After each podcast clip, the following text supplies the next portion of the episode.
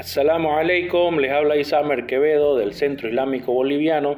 Estamos con las clases de hadith de los 40 hadices del Imam en Nawawi.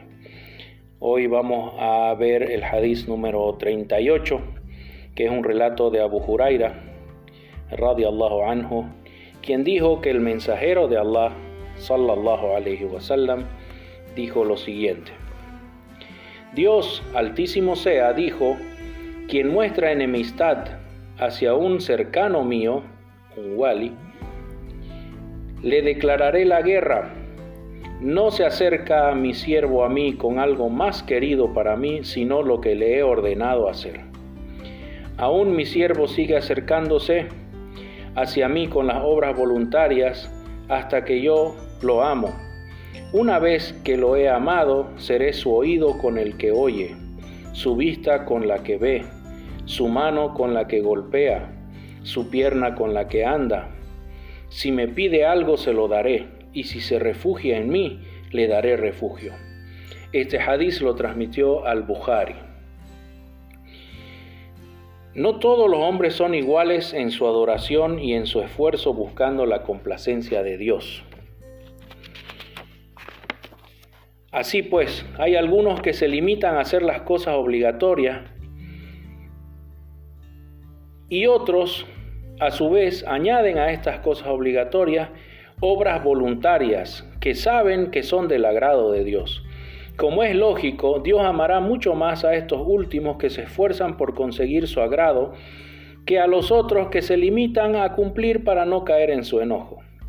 Si alguien daña o ataca a uno de estos amados amigos cercanos de Dios, Dios le declarará la guerra, pues estas gentes de Dios están bajo su protección y su poder, ya que Dios Altísimo dice en el Corán, ciertamente los amigos de Dios jamás serán presas del temor ni se atribularán, son los creyentes temerosos, quienes obtendrán albricias en la vida mundanal y en la otra, porque las promesas de Dios son inmutables tal será la bienaventuranza.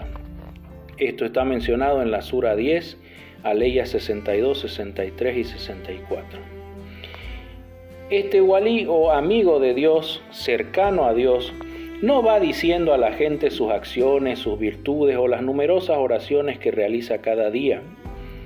Si hace esto, de ninguna manera puede ser un amigo cercano a Dios sino que la gente ve y advierte todo esto en su cara, en su paso por el mundo, ya que ellos hacen cosas que no todo el mundo puede hacer por la ayuda y la protección de Dios que reciben en premio a su copiosa adoración y la sinceridad que reina en sus corazones. Dios ha prescrito para el hombre cosas obligatorias y quien las realiza correctamente o bien obtiene por ello el amor de Dios. Pero quien continúa aproximándose a su Señor con obras voluntarias, obtiene la ayuda de Dios en sus oídos, sus ojos, su lengua y sus manos.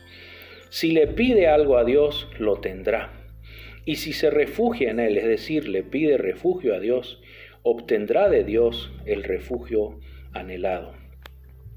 Los amigos de Dios han existido y existirán siempre desde los primeros hijos de Adán hasta los últimos y sus contemporáneos les han reconocido siempre por estas cualidades.